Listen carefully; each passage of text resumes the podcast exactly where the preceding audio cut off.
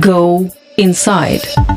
И это подкаст Go Inside издания The Insider. С нами кандидат политических наук Павел Лузин, я Тимур Олевский. И тем для разговора более чем достаточно. Особенно учитывая две недавние публикации на, казалось бы, разные темы, но, в общем-то, с общим содержанием о роли России в мире касалось бы в разных вещах. Вот космическая гонка, вот система вооружений, но на самом деле мы сейчас объясним, как это все связано. Павел, приветствую вас. Здравствуйте, Тимур. Спасибо за приглашение. Вам спасибо большое. Я хочу начать с Блица, хотя обычно этим заканчивают всевозможные разговоры. Но если можно, пяток простых, наивных и детских вопросов, потом мы будем их раскрывать поподробнее. Скажите мне, пожалуйста, ГЛОНАСС когда-нибудь в России будет? И нужен ли он вообще в качестве национальной суверенной системы навигации? Или это мертвый проект, который никогда не получится? ГЛОНАСС э, существует. Он сейчас э, в количестве там, 23-24 работающих аппаратов. Часть аппаратов находится на техобслуживании. Это не очень достаточно до глобального покрытия. То есть 24 аппарата – это минимальное количество, которое возможно для глобального покрытия. Но для покрытия территории России 18 аппаратов достаточно, то есть какой-то запас есть. Но надо понимать, ГЛОНАСС в первую очередь военная система, так же как GPS, в первую очередь военная угу. система. То есть то, что мы этим пользуемся, это нам просто повезло очень сильно. Заказчик Да, да, то есть э, его частное использование, использование коммерческими структурами, там, автомобилистами и так далее, это все как бы вторично, и это использование бесплатно, да, вы платите только за навигатор, за чип, оно работает для вас бесплатно. Но сейчас э, большая проблема, как эту систему поддержать в наступившем десятилетии. Без э, импортных комплектующих очень сложно спутники делать. Вот Байден заявил на днях буквально, что Америка может в ответ на вторжение России в Украину ввести санкции в отношении поставок микросхем. Это что значит практически? То есть, допустим, США запретит всем своим поставщикам, фирмам, которые на территории США существуют, продавать России микросхемы. И что? Китай Ну, есть? дело в том, что с Китаем тоже не все так просто. Да? Самые передовые китайские микросхемы Китай не очень готов продавать. А для себя он э, тоже пока еще пытается самые передовые, для самой передовой своей техники э, микросхемы э, импортировать, из Европы в том числе. То есть без американских микросхем э, может не полететь российский спутник? Это так устроено? Ну, смотрите, сейчас уже то, что называется системы двойного назначения военные, они уже не поставляются в Россию легально. Речь-то идет о том, что, я так понимаю, трактуя слова Байдена, о, о запрете на поставки вообще всех микросхем, в том числе гражданских, да, то есть это то, что может работать там только в гражданской технике. То есть это значит, что телефоны перестанут привозить? Гипотетически нельзя такое исключать. Поэтому, да. Тут главное не только телефоны, тут же авионика, допустим, да, для гражданских самолетов, вертолетов. Тут э, станки, промышленное оборудование и так далее, и так далее. Угу. А существует ли дискурс, перефразируя слова Путина, или он существует только в голове упоротых э, в недоверии к Кремлю людей, таких как я? Дискурс следующий, что зачем нам космос, если у России не будет космической программы, давайте превратим э, орбиту, там, низкую орбиту, в неприспособленную для вообще существования какой-либо космической программы из-за космического мусора. Все повзрываем там, чертовой матери, и тысячу лет никто летать там не сможет. В России ведь космическая программа имеет э, не только военные измерения, Хотя э, те реформы, которые были там проведены с эпохи Сердюкова, и то перевооружение российской армии, которое было тогда же, там, с 2011 года интенсивно ведется уже второе десятилетие, да, одна госпрограмма вооружений сменяет другую, так вот, э, все это очень сильно сейчас зависит от космических систем. От систем связи, от систем разведки, от систем э, там, навигации. Мы сами от космоса зависим и в военном плане, плюс еще есть экономика, да, у нас есть северный морской путь, у нас есть э, огромное количество всяких, всяких арктических э, широт, где добывается нефтегаз и прочее, прочее, прочее. И э, это все тоже зависит от, от спутниковых систем в плане там связи, навигации и так далее. Ну и плюс, в конце концов, если мы говорим о таком длительном сюжете, как модернизация российской экономики, который уже не первый век, в общем-то, идет в контексте догоняющего да, развития там прочее. Космос тоже нужен, потому что он дает кумулятивный эффект проект. Он развивает и науку, и, и образование, и машиностроение, и так далее, и так далее. То есть, грубо говоря, то, что сейчас это делается не очень эффективно, это да, но это вопрос к организации процесса, к там, регулированию, к управлению, к системе власти. Это, кстати, очень непонятный для меня вопрос. Я вот хотел об этом спросить. Объясните мне, пожалуйста. Ну, я понимаю примерно, что такое связь поколений, но это вообще, конечно удивительно. Неужели действительно буквально из уст в уста передается эта информация или что-то другое происходит? Объясните мне, пожалуйста, как могла... Э, сейчас э, за, за все вас попрошу ответить. Как могла страна, которая умела делать что-то, например, орбитальные станции или там двигатели для ракет или там, я не знаю, металлы, выдерживающие высокие температуры и давление. Как она могла вдруг, даже с учетом развала Советского Союза, забыть, как это делать? Как можно забыть делать то, что ты умеешь? Ну, разрушились же цепочки производственные, ведь огромная часть космонавтики находилась на территории Украины. Отдельные там поставщики каких-то там деталей, сплавов и так далее, они были разбросаны вообще по территории всего Советского Союза. Когда это все разрушилось, случилось, это нанесло ущерб. Плюс ко всему прочему, советская космическая программа, она никогда не работала в условиях рыночной экономики или там даже не пытался это делать, потому что ну, были там, например, определенные детали, при производстве которых 9 из 10 деталей отбраковывалось, а одна деталь шла в дело. Были, например, ну вот проблема там с КБХем автоматики в Воронеже несколько лет назад вскрылась, что они, оказывается, преступники такие в кавычках, заменили сплавы золота в ракетах, ну, в, в отдельных ее сегментах, системах там управления, заменили э, золото на какие-то более дешевые аналоги. На коне нет хорошей жизни это заменили заменяли, потому что советская система могла себе позволить делать там космическую технику там, с, кило, с килограммами золота на борту, ну просто потому что там припой и так далее. В современной э, реальности это делать невозможно. Это адаптация, которая не завершена, да, она не была завершена, из-за этого тоже, кстати, многие проблемы. А адаптация к рынку... То есть люди глупее не стали? Люди глупее не стали. То, что мог позволить себе Советский Союз, и, в общем-то, что его отчасти надломило к концу 80-х годов, то Россия уже не может себе позволить, да, она не может отбраковывать по 9 деталей из 10, чтобы одна деталь полетела. Да, это нерационально. А американцев другая технология или э, другое качество сборки? У них нет таких проблем с 9 из 10? У них промышленность в целом была на более высоком уровне. Да, нация инженеров, э, не будем забывать, из 19 века еще. Да? Плюс э, капитализм, безусловно. Подождите, это тоже очень важный момент. Э, я понимаю, что я сейчас немножко выступаю как э, «а давайте поговорим о мифах на YouTube», но все равно.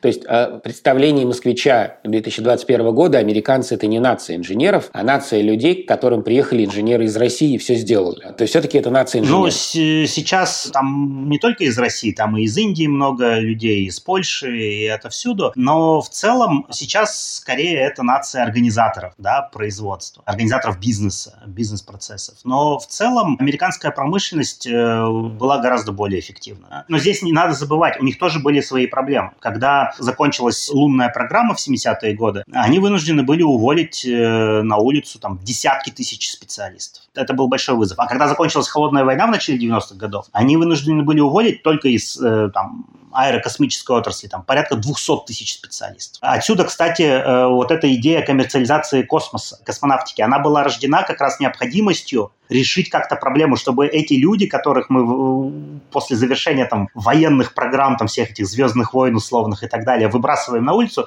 чтобы эти люди не пошли со своими знаниями куда-нибудь в Северную Корею или в Иран. И чтобы американская система образования не работала в холостую. Чтобы эти люди находили свое применение в той отрасли, на которую они многие годы учились и на которую они многие годы работали, но просто не на деньги государственного бюджета, а на деньги коммерческих компаний, там, частных инвесторов. Настоящий коммерческий космос в России, настоящая частная компания в России, космическая, не возникает, потому что государство им не доверяет или существует, ну, там, из соображений безопасности, или существует какой-то другой механизм, отсутствие настоящей частной собственности, что помешало за эти годы появиться частным компаниям в России при условии, что какой-нибудь условный бизнесмен Михаил Кокорич начинал в России. А как так вышло? что в России нет частного космоса, по-настоящему частного? Сложный ответ эм, по той простой причине, что Кремль не противник частной космонавтики как таковой. Да, мы помним, Сколково делалось на самом-то деле как раз с целью как-то простимулировать частную инициативу. Другой вопрос, что главная проблема, как поженить существующую политико-экономическую систему в России, да, где нет э, реальных там собственников крупного бизнеса, они же все, на самом деле, на правах высокооплачиваемых менеджеров находятся. Они не могут продать пакеты, там, крупные пакеты своих компаний кому бы то ни было. Они должны все согласовывать с Кремлем. Они не могут там заключать какие-то там внешнеэкономические партнерства просто по собственному разумению. Всегда есть администрация президента, которая говорит, так, ты, значит, человечек мой дорогой, денежку сюда, ты вот с этими не дружи, ты давай-ка вот тут дружи вот с теми. Это история с олигархами, которые вольны были что-то решать, она закончилась, в общем-то, вместе с ЮКОСом. Когда он пытался, когда Михаил Борисович э, Ходорковский пытался сделку да, с да, да, да, да, да, да. Как эту систему которая есть, соединить с частной космонавтикой, где нужна как раз инициатива, где нужен риск, отсутствие боязни перед этим риском, да, где нужны большие деньги, которые тоже, которыми тоже кто-то должен рисковать. Ну, Берия создал исключительные условия для советской космонавтики. Можно создать шарашку, где будут говорить «Будь смелым, я сказал». Ну, э, если вспоминать там Берию и компанию, то надо помнить, что целыми конструкторскими бюро перевозились э, люди из Германии. Все там советское авиадвигателестроение реактивное, вся э, ракетная программа, она базируется на том, что вывезли в 1945-47 годах из Германии, включая людей, семьями целыми. Надо понимать, что та инъекция там, технологий, культуры инженерной э, и, и прочее, которую мы получили из Германии, да, она, в общем-то, там закончилась. А эти имена широко неизвестны до сих пор, насколько я понимаю. Не, ну почему? Там у Бориса Чертока в «Ракетах и людях» Э, можно почитать об этом. Для тех людей, которые занимаются историей советской да. космонавтики, так же, как история американской космонавтики. Но там просто был человек, когда был фон Браун, вот он, лицо немецкой космонавтики, вывезенное из Германии, сделавший лунную программу. Все про него сериалы снимают, фантастические фильмы. В Советском Союзе мы знаем Королева, то есть за ним есть еще и фамилии немцев, которых надо просто взять для широкой публики и вы, ну, как бы рассказать эту историю еще раз, получается так. Ну да, то есть понятно, что там гений Королева не стоит там как-то принижать. Потому ну, что... Абсолютно нет, я ни, ни в да, коем случае да. не для этого, безусловно. Просто отдать, дань, отдать должное всем остальным. Конечно, без победы над Германией, без того, что мы вывезли оттуда, ну, ничего бы не было. Или было бы, но не так и гораздо дольше. В связи с этим вопрос, который как раз касается публикации в нашем издании The Insider, вашей публикации о будущем космонавтики. Вы размышляете на тему того, что же будет с Роскосмосом, что же будет с российской космонавтикой. И я понял, что мы можем сейчас надорваться на попытки строительства орбитальных станций, ракет и спутников, с которыми не очень получается, по разным самым соображениям, включая те, которые мы сейчас обсудили. И, в общем, если сейчас у нас не получится, вот сейчас, то больше уже шанса, чтобы получилось, не будет. Я так понимаю это или нет? Нет, что-то получится, просто есть определенная там институциональная инерция, да, материальная инерция. Вот у нас есть там семейство двигателей, производное ТРД-170, сам, самого совершенного советского двигателя, который там в конце 80-х был сделан по программе «Энергия Бура». И другого двигателя-то нет. И его не разработать эти из пустоты. Дайте там миллиарды долларов, оно не получится, потому что здесь требуется школа, требуется время, требуются люди, которые этим всем будут заниматься. Да? То же самое там с э, Ангарой, то же самое там с космодромом Восточный. Э, да, место там для Восточного не очень удачное. Оно выбиралось в 92 году еще, в 1992 году. И выбиралось по соображениям, там, по комплексу соображений. Соображения не актуальны, да, а космодром есть. И вот что ты с этим сделаешь? А ничего ты с этим уже не сделаешь. Вот он, он там будет, потому что он там нужен. Опять же, история вот недавняя с Казахстаном, с миротворцами и так далее, она еще раз подтвердила, верифицировала тот расчет, который был вот в 90-е годы, когда... Э, Начинали космодром... строить. Да, да, да. Ну, тогда он назывался не восточный, а свободный только. Именно потому, что с Казахстаном не, нет гарантии 100%. Нравится, не нравится, сколько бы денег не потратили, но он уже есть, и его не отменить. То же самое там станция, там, ну, модуль этот там научно-энергетический, который вот должен лечь в основу будущей нашей или не нашей станции. Тут проблема в другом. Проблема в том, что последние 30 лет, вот ровно в 2022 году будет 30 лет с, с, со времен Э, комиссии Гор Черномырдина виден, когда было сформировано партнерство России, постсоветской вот этой молодой, с Соединенными Штатами в космосе и с партнерами, да, другими, там, Европа,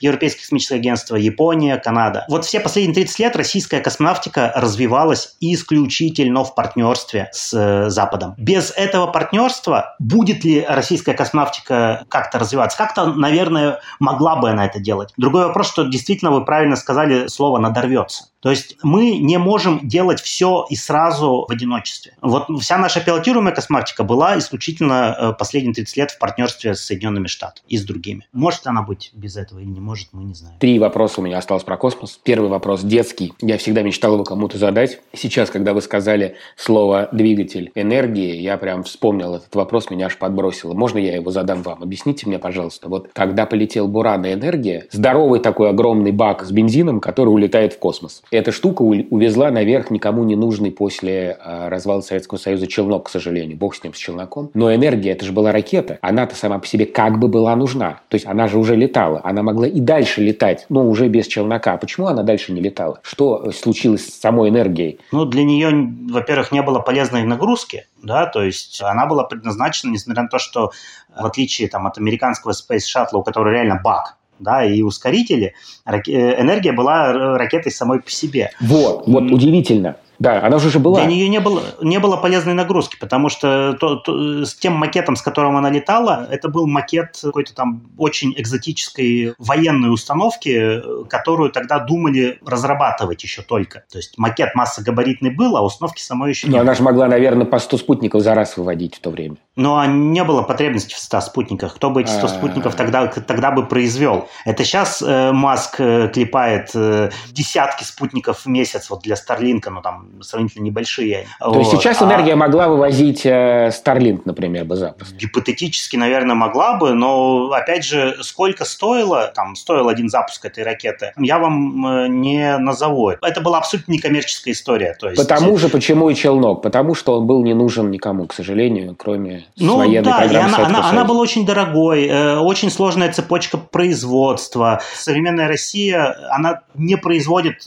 там столько водорода, сколько энергия на один запуск э, свой хотя бы потребляла. Ну, сейчас, может быть, там с наличием планов по развитию водородной энергетики России будет производить, и тогда появится шанс у водородной третьей ступени Ангары, которую тоже сейчас там планируют. Энергия была как бы рождена не в, не в то время. Вот съездил Маск когда-то много лет назад Советский Союз, точнее, простите, пожалуйста, в Российскую Федерацию, посмотрел на двигатель Королева, ему его не продали, он приехал, а он практически со стороны, это выглядит так, Пришел человек в страну, где была космическая программа своя, имею в виду в США. После поездки в страну, где была другая космическая программа России, расчистил все вот так вот и все создал с нуля. То есть как будто бы он, я, я, как я это понимаю, а потом вы расскажете, как было на самом деле, как будто бы он посмотрел чертежи эти, посмотрел чертежи те, и ему было этого достаточно, чтобы из ничего сделать космическую программу. Ну, взять людей, наверное, но технологии он буквально, получается, он же их не, не, не, не забрал их в масштабных макетах или в производствах, он же совсем их с ничего сделал. То есть может ли такое быть, что придет завтра Василий Иванович Петров и скажет, все понятно, это все РД ваш 191, хороший двигатель прошлого, позапрошлого века, отодвинули в сторонку, спасибо, чертежи посмотрел, принцип понял, Мерлин ваш, спасибо большое, посмотрел, понял, все с нуля начали, и через 20 лет у нас летает вот как у них летает. Так вообще бывает или нет? Так не бывает, потому что вам нужны люди, которые по этим чертежам смогут что-то сделать. Ну вот есть э, программы импортозамещения разные в России. Есть э, возможность э, что-то все-таки в Россию импортировать из того, что нам легально запрещено импортировать, что нам не продают. И есть воля, есть деньги, есть университеты, которые пытаются импортозаместить какой-то продукт. Неважно, это микросхема какая-то или это, я не знаю, там, авиадвигатель какой-нибудь. И они это начинают делать, и у них это не получается. Ну, особенно с электроникой.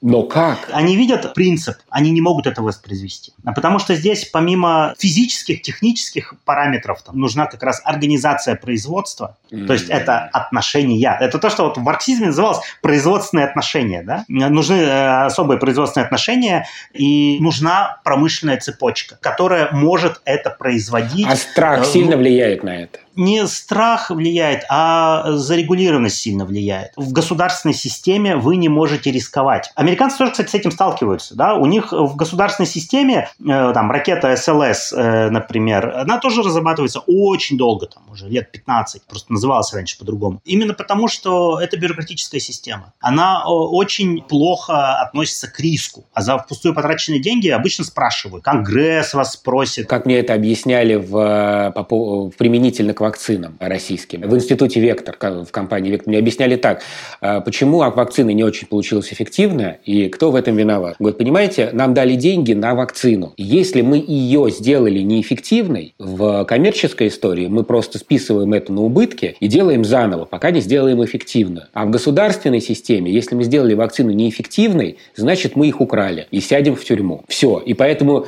проще неэффективную отправить на рынок, чем списать убытки и начать заново. То есть получается это в любой системе так, государственной. Да, просто наша система, она чем сложна? В Америке, грубо говоря, есть там правительство, да, во главе с президентом, кстати, да, исполнительная власть. Э, есть Конгресс, там, угу. вот они, есть судебная система, да, вот это классическая система сдержек и противовесов. А у нас своя система сдержек и противовесов, просто где каждое ведомство балансирует другое ведомство. У нас есть правительство, которое заседает же там в НАП-совете там, Роскосмоса, как госкорпорации. Есть президент, который не глава правительства, он не глава исполнительной власти, у которого есть администрация президента со своими тоже интересами, представители, которые тоже заседают в НАП-совете там, того же Роскосмоса. Есть военные со своими потребностями, есть ФСБ со своими контрольно-надзорными функциями, есть другие контрольно-надзорные органы, да, там, начиная там с Ростехнадзоров, счетных палат. И есть внутри корпорации сложная система контроля и подчинения. И вот эта вот вся бюрократия, она вот так вот взаимодействует, ищет э, ошибки и изъяны у соседей. И поэтому в этой системе очень сложно делать что-то прорывное. В этой системе даже гораздо проще попытаться что-то заимствовать, купить, украсть там и так далее, и попытаться воспроизвести, чем сказать, ребята, вот вам деньги, делайте. Получится? Хорошо. Не получится? Не жалко. Кстати, как Китай пошел, да, вот его китайская частная космонавтика, она очень отличается от, от американской. Там просто есть деньги провинций, и есть ребята там из политехов тамошних, которые там в каждой провинции там по политеху, а то и по два. Потому что страна большая, да, индустриальная и так далее. И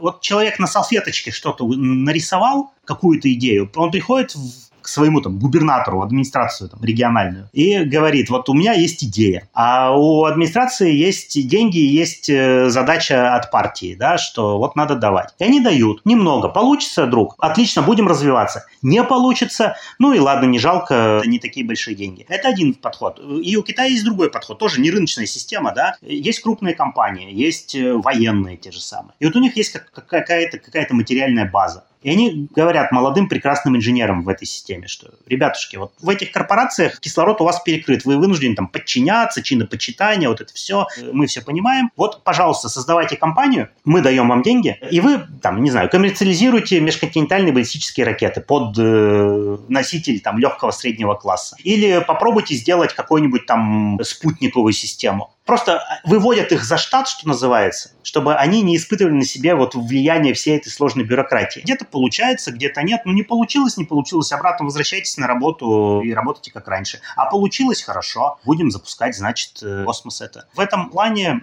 как раз российская система, она могла бы тоже что-то заимствовать. И у китайцев, и у японцев, кстати, у которых тоже не все так гладко со свободой риска, и у индийцев, которые копируют японцев, кстати, в плане частной космонавтики практике. У индийцев тоже чинопочитание и забюрократичность, будь здоров, такая. Поэтому, в принципе, возможности-то они есть. И даже в нашей системе, которая вот многие годы пытается поженить политико-экономический порядок, вот очень специфический, но мы о нем более-менее осведомлены, с необходимостью все-таки как, какой-то частной инициативы в космосе. Ну, посмотрим. Вот в конце прошлого года как раз как-то все оживилось, активизировалось. Там Ростелеком, Мегафон, АФК-система, которая вот владельцы МТС и так далее они все объявили о своих планах инвестировать в космонавтику. О, как. Это их попросили или они сами? Я думаю, что их попросили. Их попросил не Роскосмос, их попросили все-таки в администрации президента, когда... И Роскосмос, кстати, этому не очень рад, насколько я понимаю. Вот. Их попросили, потому что, ну, надо делать, потому что у нас э,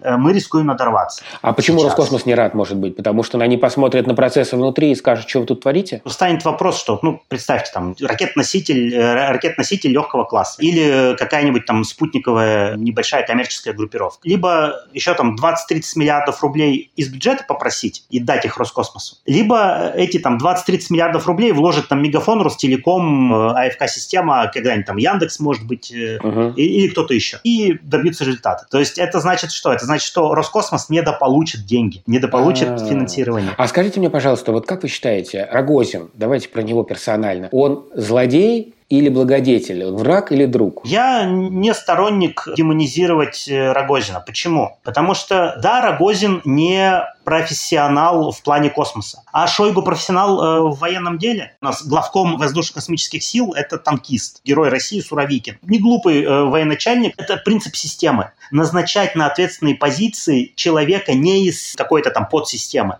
uh-huh, а внешнего по отношению к ней. Потому что если вы назначите руководить, ну, это в понимании Кремля так, я, это не значит, что я с этим согласен. Если вы назначите руководить космической отраслью человека из космической отрасли, значит, он будет прикрывать провалы этой отрасли, э, опираясь на, вот, на широкую сеть своих профессиональных контактов, прикрывать перед вышестоящим начальством, перед, перед Кремлем, перед э, правительством и, и так далее. А если вы назначите человека извне, и он начинает контролировать финансовые потоки, главное же это, контроль финансовых потоков, а там сотни миллиардов рублей, он их начинает контролировать, но он лоялен исключительно тем, кто его назначил. Он не лоялен вот этим всем заводам, генеральным конструкторам и так далее, и так далее. Он их может как-то наказывать, он их может менять местами. На его месте другой менеджер добился бы больше? У Рогозина была конкретная задача. Это снизить аварийность. Он аварийность снизил. Лучше управлять теми финансовыми потоками, которые есть. Да, Роскосмос не стал прибыльной корпорацией, но, э, по крайней мере, там какое-то оздоровление, там, Хруничева, оздоровление РКК энергии,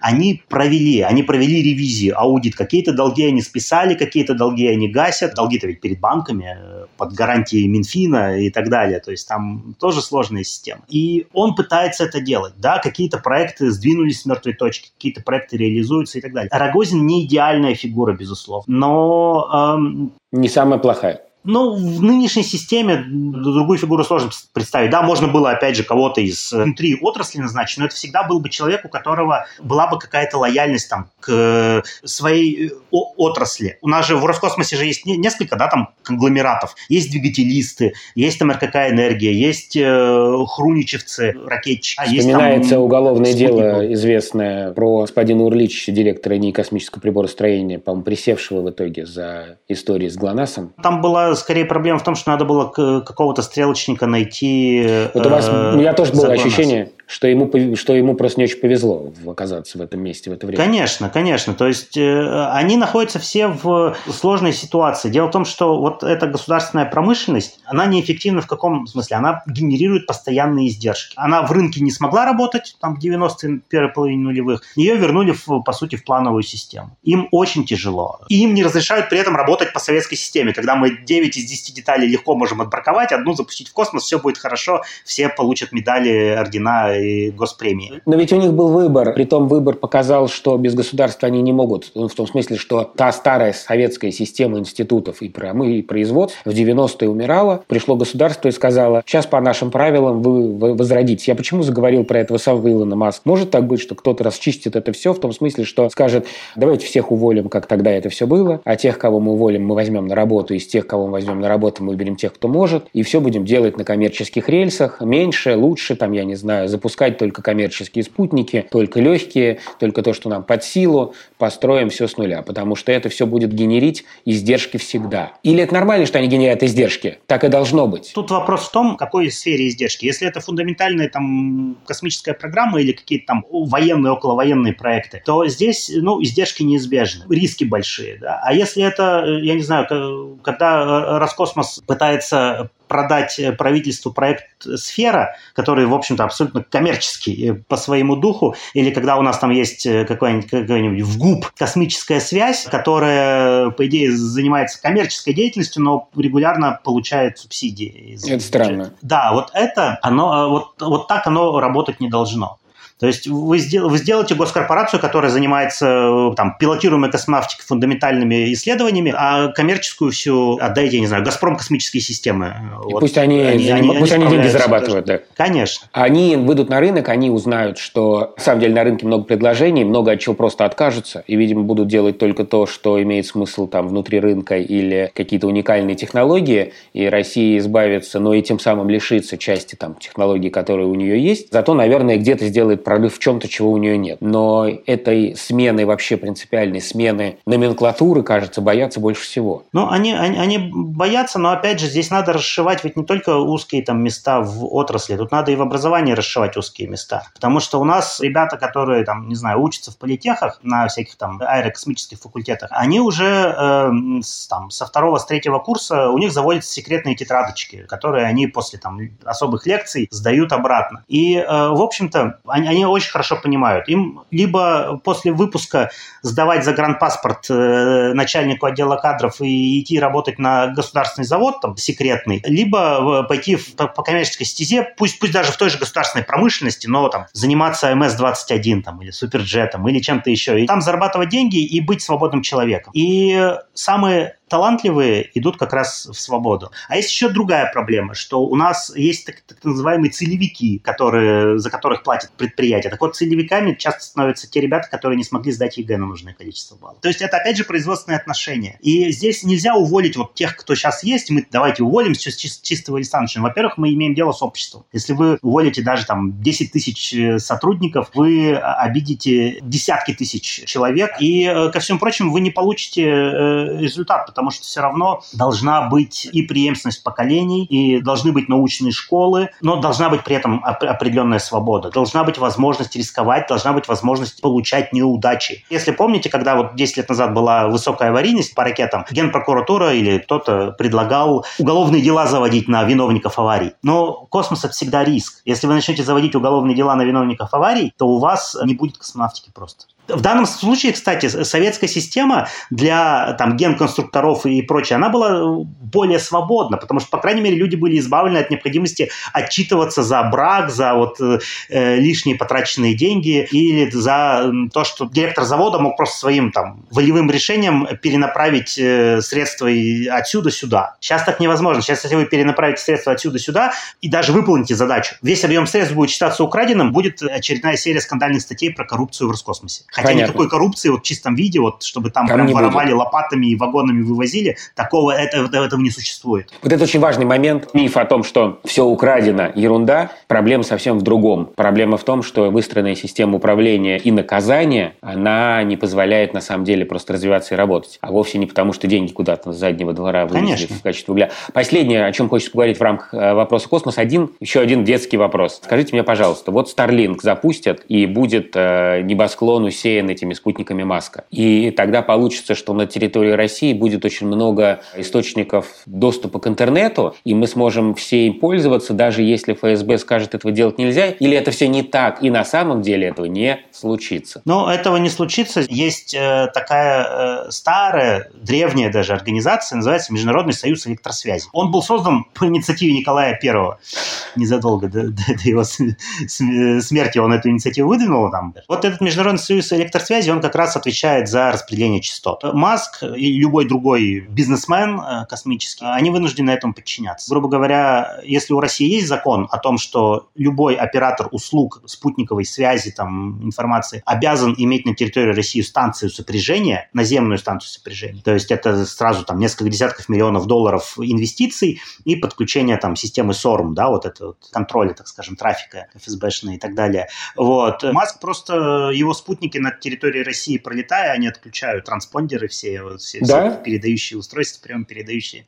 Да, и они не, не могут излучать сюда сигнал, потому что иначе к ним будут применены санкции не ФСБ, естественно, а это будет э, Международный союз электросвязи. Американское правительство будет вынуждено этим заниматься. То есть даже если они захотят... Договору... А, mm. то есть а если они включат, а, то это прям акт агрессии получается, да, или там нарушение чего-то? Это грубое нарушение международных правил, и э, поскольку по договору о космосе 67 года, вне зависимости от того, государственный либо частный космический аппарат, он принадлежит к той юрисдикции, э, ну, которой он принадлежит. То есть, грубо говоря, Starlink — это американская юрисдикция. Да. Угу. И э, поскольку американцы подписали договор о космосе, поскольку Международный союз электросвязи существует с их участием тоже, то э, американское правительство несет ответственность за действия своих частных игроков. Все ясно. И поэтому, если будут какие-то проблемы, то просто Маска накажет американское правительство.